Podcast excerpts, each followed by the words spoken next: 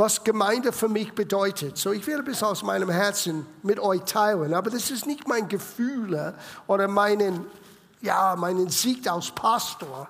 Es ist, was ich entdeckt habe, was Gemeinde ist und sein soll aus Gottes Wort. Aber zuerst im Licht, das ist unser 36-jähriges Jubiläum. Ich habe ein Foto mitgebracht, damit ihr sehen könnt, wie die kleinen Anfang war für uns. Können wir diesen einen Foto? Da sind wir. Now, leider, ich muss zugestehen, das ist nicht den ersten Gottesdienst. Das ist ein Gottesdienst in einem Wohnzimmer, denke ich, wenn ich das richtig in Erinnerung habe, in Bamberg bei Renata heute Nüßlein, bei ihr Vater und Mutter. Die Eltern waren nicht zu Hause und wir dürften den Wohnzimmer beschlagnahmen. Und das war der Beginn von einer Erweckung in dieser ganzen Gegend von Bamberg und, und Schweinfurt und, und all diese Gegenden dort. Und das ist in 1982. So waren wir. Ich war 26, Meana war 24. Wir waren Kinder. Keine Ahnung, was wir tun sollen, außer wir wussten, Gott sagte, beginne. Und ich werde euch auch ganz ehrlich sagen, wir wollten in keinem Fall eine Gemeinde gründen in 82. Am Beginn. Ich wusste, Gott hat zu mein Herz gesprochen. Wir sollten ein Zentrum beginnen. Und für mehr oder nicht ein Zentrum, ja, das ist cool, ein Bibelzentrum. Ein Ort, wo wir das Wort lehren könnten. Und damals hat eine Gemeinde in Amerika, wo Stefan auch tätig war, uns eine Spende gegeben von einem Fernsehen und Videos. Und wir konnten, das was ein, damals ein Dual-System. Das hat die amerikanische System und das deutsche System, NTS CSC und PAL, das sind die Fachbegriffe. Und man könnte sogar amerikanische Videos zeigen. Und wir könnten, Halleluja, Gottesdienste in Seminaren von einer Bibelschule in Amerika auch für unsere Leute äh, ermöglichen. Aber leider nur auf Englisch. Und alles war am Anfang. Aber kurz bevor Oktober in 82, als Mary und ich einen wichtigen schicksalsentscheidende Reise gemacht haben im Juli 1982 in Amerika, hat Gott zu mir gesagt, es ist kein Bibellehrzentrum. Ich möchte, dass du eine Ortsgemeinde gründest. Mit Hände und Füße habe ich dagegen gewehrt, aber ich habe dann gesagt, Gott, wer kann dich widerstehen? Weil ich wollte nicht Pastor sein. Ich liebte es, das Wort zu unterrichten aber ich habe schon in meinen paar Jahren als Christ gesehen, was für Aufgaben ein Pastor hat. Da habe ich gesagt, nö, nö, nö, nö. Aber natürlich, wenn Gott dich etwas aus Auftrag gibt, er gibt dir auch den entsprechenden Gnade und die Fähigkeit, das zu tun. Als ich das bejaht habe, ist etwas in mir anders geworden. Und es ist, es ist etwas Besonderes. Man kann unterschiedliche Rahmen anbieten, Seminaren, Konferenzen, Bibelschule, das kann man alles tun. Und es bringt viel Segen für Menschen. Heutzutage auch Gebetshäuser kann man auch tun. Ist alles gut und richtig und schön. Aber sobald dass du sagst, hier ist eine Ortsgemeinde, ich sag dir, dann merkst du, dass der Feind das nicht macht. Weil die Ortsgemeinde ist anders als eine Konferenz, ein Seminar, eine Bibelschule. Es darf all das beinhalten, aber eine Ortsgemeinde ist etwas aus Gottes Herz. So lasst mich mit euch für ein paar Minuten Gottes Wort mit euch teilen, was Gott sagt über Gemeinde. Wir fangen an, wo ich angefangen habe in 1982. Ich werde nie vergessen, mein erster Predigt. Es ist von Matthäus, Kapitel 16. Und ihr kennt vielleicht den Zusammenhang, den, den Situation, der Begebenheit. Jesus hat seinen Jünger gefragt, für wen haltet er mich? Zuerst hat er gesagt, was sagen die Leute? Ich glaube, er wollte nur hören. Er wusste schon. Es ist eine Sache, was die Leute draußen sagen, aber was sagt er im inneren Kreis? Diejenigen, die mit ihm einen ausgingen, die ihn wirklich erkannt hatten oder dachten, dass sie ihn wirklich erkannt hatten. Was sagt ihr?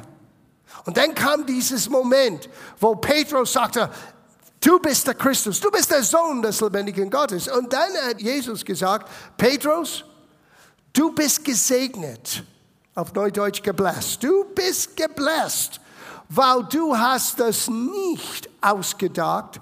Es kam durch Offenbarung. Das kam durch mein Vater, der dich gezeigt hatte.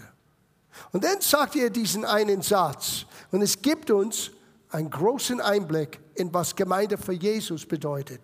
Wir reden nicht für uns, was wir denken. Wir können alle unterschiedliche Pluses und Minuses haben von Gemeinde. Aber lass uns hören, was Jesus denkt über Gemeinde.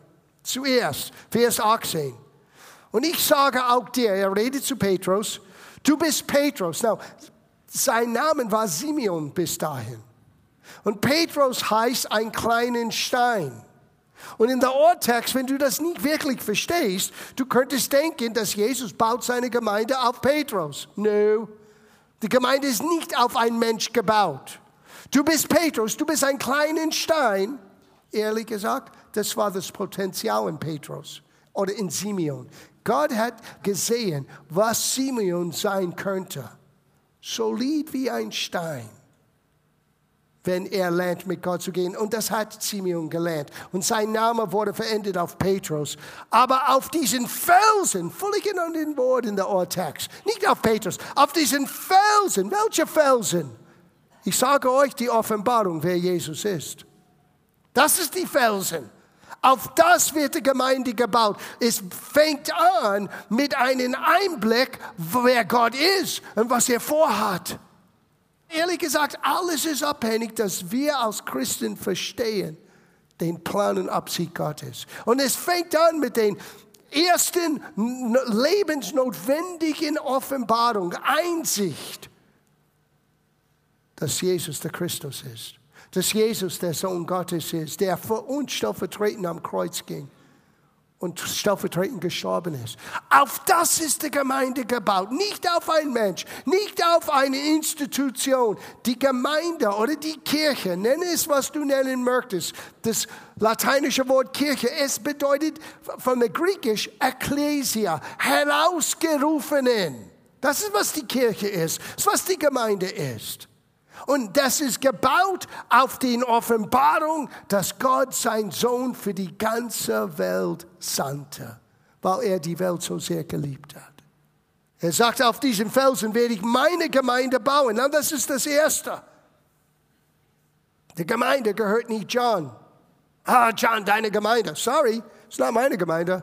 Ich nehme nicht die Verantwortung für deine Seele auf mein Kappe. Dein Heil und deine Rettung und dein ewiges Schicksal, das hängt auf seine Kappe. Und er ist fähig, es zu tragen.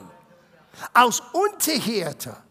Gott befähigt Menschen, uns zu weiden, uns zu ernähren in Gottes Wege. Aber schließlich werden wir alle alleine vor ihm stehen. Du wirst nicht hinter der Reihe, hinter deinem Pastor stehen. Ah, ah. Du kommst direkt vor Gott.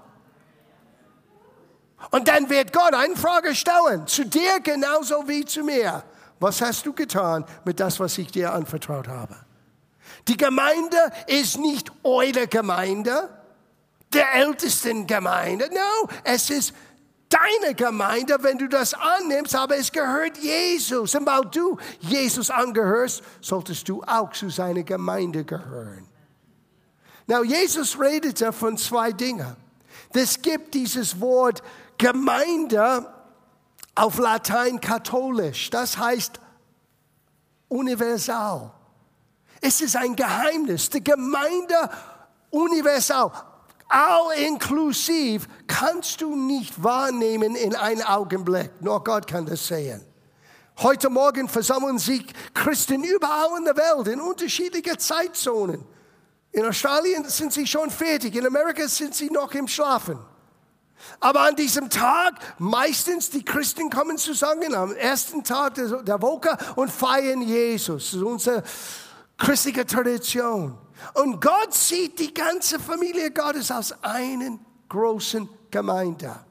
Aber weil wir brauchen lebendige Beispiele, Gott setzt Ortsgemeinden aus Mini-Beispiele von seinem Plan für den großen Gemeinde.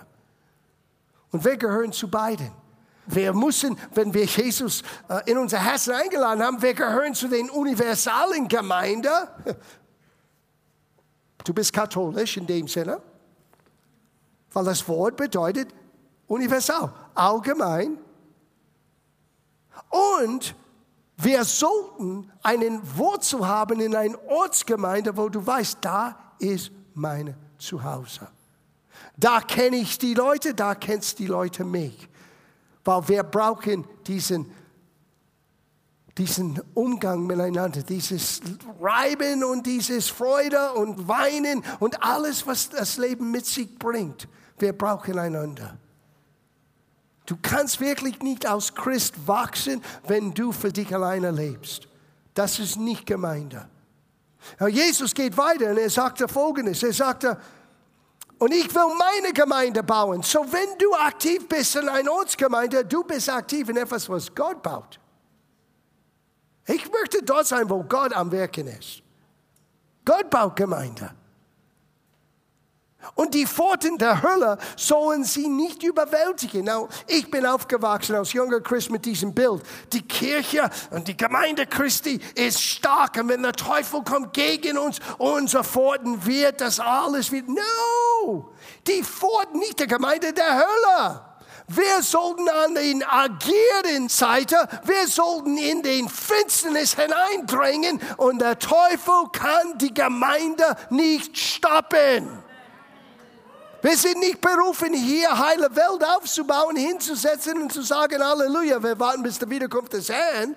Wir sind berufen, in unsere Welt zu gehen, wo Dunkelheit ist und Licht hineinzubringen. Das ist sein Plan. Und du gehörst dazu, wenn Jesus dein Herr ist. So, Jesus baut seine Gemeinde, es ist seine Gemeinde. Er baut seine Gemeinde durch Offenbarung seines Wortes mit der Hauptfundament, wer Jesus wirklich ist. Aber alles andere in der Gemeinde wird so zu uns kommen, durch Licht, durch Einsicht von seinem Wort. Und die Gemeinde kann nicht gestoppt. Lass uns das anschauen. Romerbrief Kapitel 16, Vers 4. Paulus sagte, grüßet euch die Gemeinde in ihrem Haus. Ja, hier ist ein wichtiger Punkt. Die Gemeinde besteht aus dem, was im Haus ist, nicht aus einem Haus oder Gebäude oder ein Kirchengebäude. Die Kirchengebäude ist nicht die Gemeinde, ist nicht die Kirche. Nicht das, was Jesus baut. Schön, dass wir eine Behausung haben. Wir brauchen das. Es ist notwendig. Aber das, was im Haus ist, das ist die Kirche. Das ist die Gemeinde. Du und ich, wir sind Gemeinde nicht der Gebäude. 1. Korintherbrief 1, 2. Paulus schrieb und sagte, an die Gemeinde Gottes, die in Korinth ist, und wir können sagen, in Feldkirchen ist, in München ist, an die Geheiligten in Christus Jesus, an die berufenen Heiligen samt allen, die den Namen unseres Herrn Jesus Christus anrufen, an jedem Ort bei ihnen und bei uns. Und so, was im Haus ist, nennt Gott heilig. Du bist heilig gesprochen. Oh, weil Gott hat dich heilig gesprochen. Samt allem. Du bist den Geheiligten, hat Paulus gesagt. Sieh, Gott hat dich ausgesucht und ausgesondert, Ekklesia herausgerufen. Und Gott sagte, was ich anfasse, was ich zu mir nehme, das ist jetzt heilig. Und das bist du. In dem Moment, wo du das gehört hast, zum ersten Mal, und Gott hat dein Herz geöffnet. Du hast nicht den großen Durchblick, du hast nicht den großen Guru-Erleuchtung, nein, Gott hat dein Herz berührt. Gott hat dein Herz erfasst. Du hast nicht Jesus gefunden, er hat dich gefunden. Und er hat dein Herz berührt. Und du warst noch klug genug zu sagen, okay. Und dann verändert er dein Herz und jetzt sagt er zu dir, jetzt bist du heilig. Fehlerfrei? Uh -uh. Du bist abgesondert für Gott. Heilig heißt abgesondert. Ganz besonders für Gottes Zweck beiseite gestellt. Und Heiligung ist dieses Prozess, es ist etwas anderes. Es ist ein lebenslanger Prozess, das, was in uns ist, auszuleben, dass wir immer Gott wohlgefällig leben, das ist etwas anderes. Wir kommen gleich dazu. Deswegen ist die Gemeinde so wichtig, weil das schaffst du nicht alleine. Nicht mit deinen Videos und nicht mit deinen Konferenzen, nicht mit deinen Low-Price-CDs. Das funktioniert nicht. Du brauchst Gemeinde, weil dort ist, wo Jesus am Arbeiten ist. Du kannst ein Gänsehaut bekommen irgendwo anders, aber nicht Heiligung und Reife. Nicht wirklich. Schauen wir noch etwas an. In Epheserbrief, Kapitel 1, Vers 22. Wir haben das studiert in Detail, aber ich möchte das hineinbringen hier. Und wobei er, Gott, alles, das Gott der Vater, alles unter seiner, das Rede ist von Jesus, der auferstandene König, dass Gott der Vater alles unter Jesus' Füße tat und ihm zum Haupt über alles der Gemeinde gab. Das musst du fünfmal unterstreichen. Gott, Gott hatte kein Problem mit der Teufel. Wir hatten das. Wir Menschen hatten keine Fähigkeit, Böse zu widerstehen. Und Gott sah unser Schicksal an, er sah unsere Unfähigkeit an und er sagte, ich ende das. Und er kam stellvertretend für uns, nicht nur uns Gott zu zeigen, sondern auch unsere Stellung anzunehmen, am Kreuz für uns zu sterben. Und er hat alles getan und nach der Auferstehung, Gott, der Vater, hat alles unter seine Füße gestellt und er sagte, das tue ich für euch, die Gemeinde.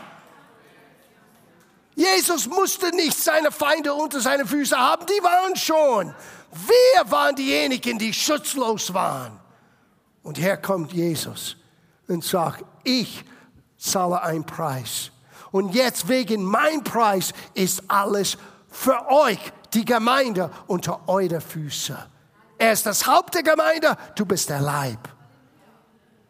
Universal? Yes. Aber du brauchst das auszuleben in einen Ort, wo du sagst, da ist den. Well, well, well. Du sagst ja, aber der Tempel gibt's nicht mehr. No, no, no. Der Tempel gibt's immer noch, aber nicht mehr in Jerusalem.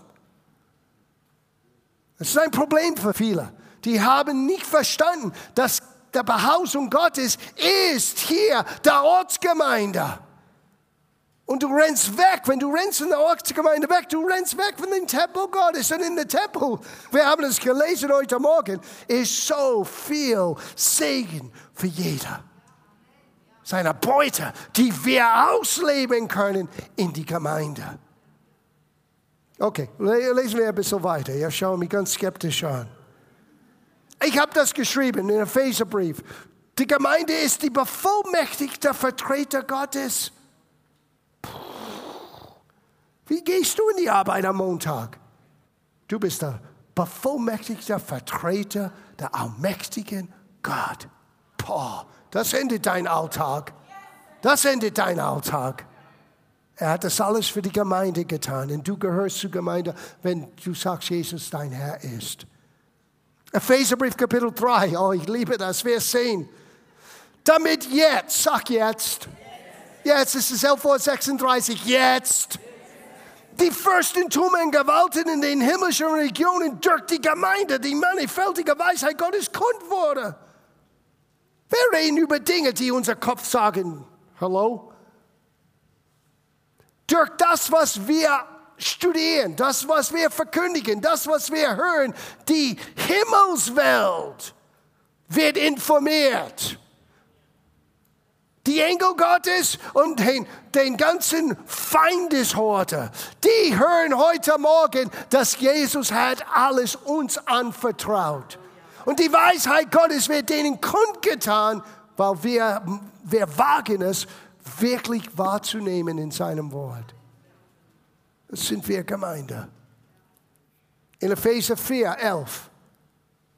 Er gab Apostel, Propheten, Evangelisten, Pastoren, Lehrer. Für welche Zwecke? Damit jeder Einzelne in diese Gemeinde zu Wachstum kommt. Damit wir dieses Werk des Dienstes, weil Gott hat einen Dienst für jeder Einzelne, dass wir das entdecken können und dass wir eine Reife erleben können. Und du kannst das nirgendwo außerhalb diesen Ort der Gemeinde erleben, weil da sollte den Dienstgaben vorhanden sein. Sieh, viele Christen haben eine Menge Wissen hier oben. Gott möchte nicht, dass du nicht nur großes Wissen, er möchte, dass du ein großes Herz hast. Dass du lernst, das auszuleben, dass du lernst, was das bedeutet in aller Sanftmut, in Freundlichkeit, in Gütigkeit, in all die anderen Dinge, die wir nicht so gerne hören möchten. Wir wollen Kraft und Macht und Erdbeben und Blitze. Das ist auch wunderbar. Aber Gott möchte dein Charakter so anders, so formen, dass Menschen werden erkennen, Jesus ist in dir.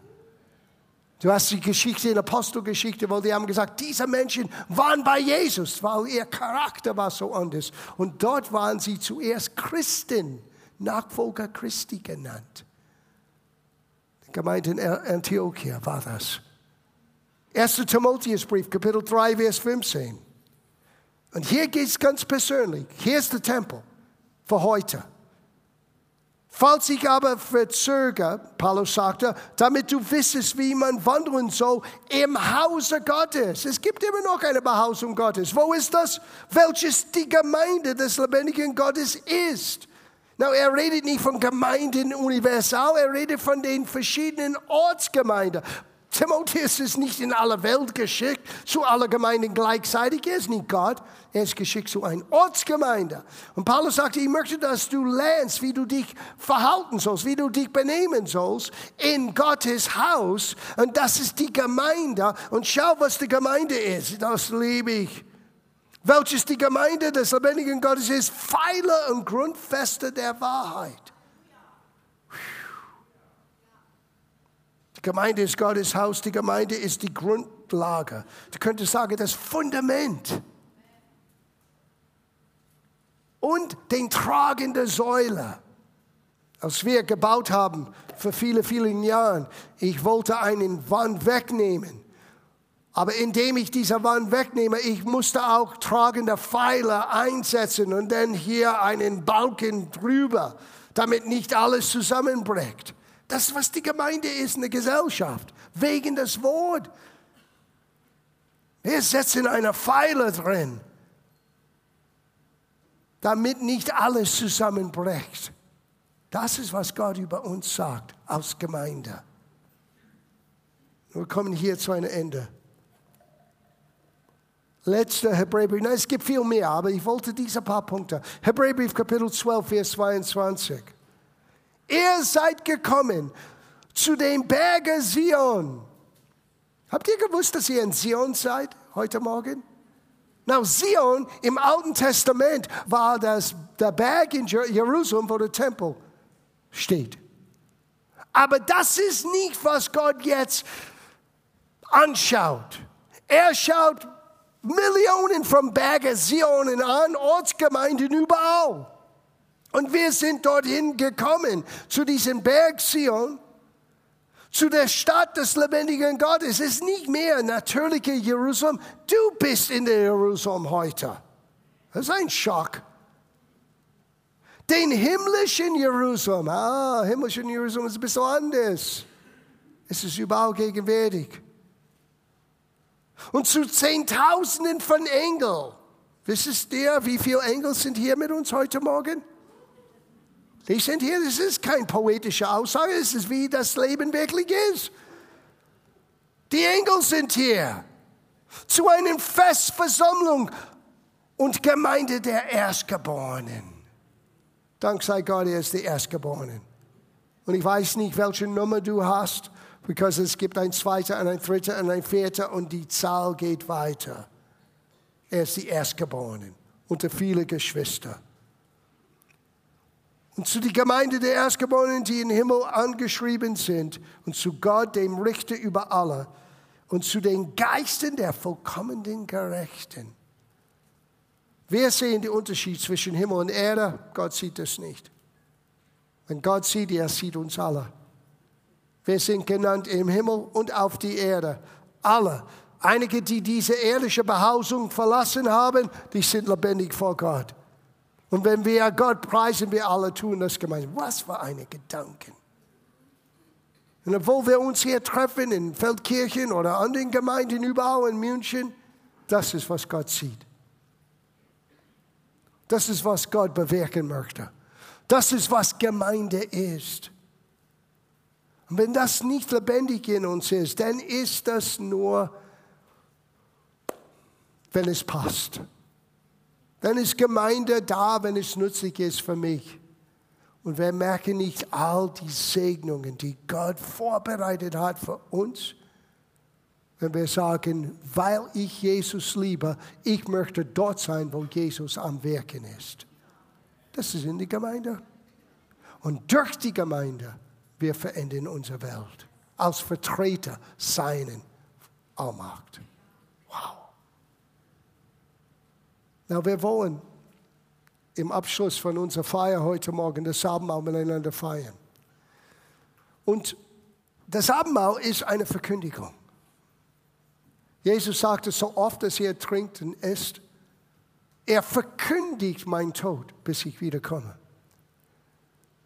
Und Merle und ich haben miteinander gesprochen. Merle hat eine großartige Idee. Wir haben selten Gelegenheiten, bei uns in unserer Gemeinde, wo wir gemeinsam bekennen können. Und wir dachten, aus Anlass für dieses Jubiläum und zum Abendmahl, wir werden ein Bekenntnis machen, die die Christen seit der zweiten Jahrhundert, glaube ich, gemeinsam bekennen. Das nennt man den apostolischen Bekenntnis. Now, einige von euch wissen sofort, was, was ich meine. Und anderen wird das vielleicht zum ersten Mal wirklich wahrnehmen. Und vielleicht, ich lese es noch kurz und dann werden wir das euch zeigen. Und aus Vorbereitung auf das Abendmahl, wir werden das Glaubensbekenntnis auch singen. Manuel wird kommen und mit dem Musikteam und ihr werdet das hören. Aber hör, was der Glaubensbekenntnis, der apostolische Glaubensbekenntnis sagt. Ich glaube an Gott, den Vater, den Allmächtigen, den Schöpfer des Himmels und der Erde. Und an Jesus Christus, seinen eingeborenen Sohn, unseres Herrn, empfangen durch den Heiligen Geist, geboren von der Jungfrau Maria, gelitten unter Pontius Pilatus, gekreuzigt, gestorben und begraben, hinabgestiegen in das Reich des Todes, am dritten Tage auferstanden von den Toten, aufgefahren in den Himmel. Er sitzt zum Rechten Gottes, des allmächtigen Vaters. Von dort wird er kommen, zu richten die Lebenden und die Toten. Ich glaube an den Heiligen Geist, die heilige christliche Kirche, Gemeinschaft den Heiligen, Vergebung der Sünder, Auferstehung der Toten und das ewige Leben. Amen. Das ist, was wir deklarieren. Das ist, was wir jetzt sagen, wenn wir den Stück Brot nehmen und den kleinen Kelch nehmen. Ich gehöre zu das Ganze, was du, Jesus, Gemeinde genannt hast.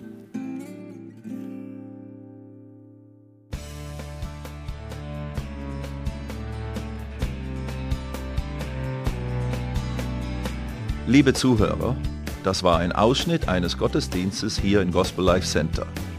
Auf unserer Website www.gospellifecenter.de können Sie die Notizen für diese und andere Predigten nachlesen und sich über die Arbeit von Gospel Life Center informieren. Wir wünschen Ihnen Gottes Segen.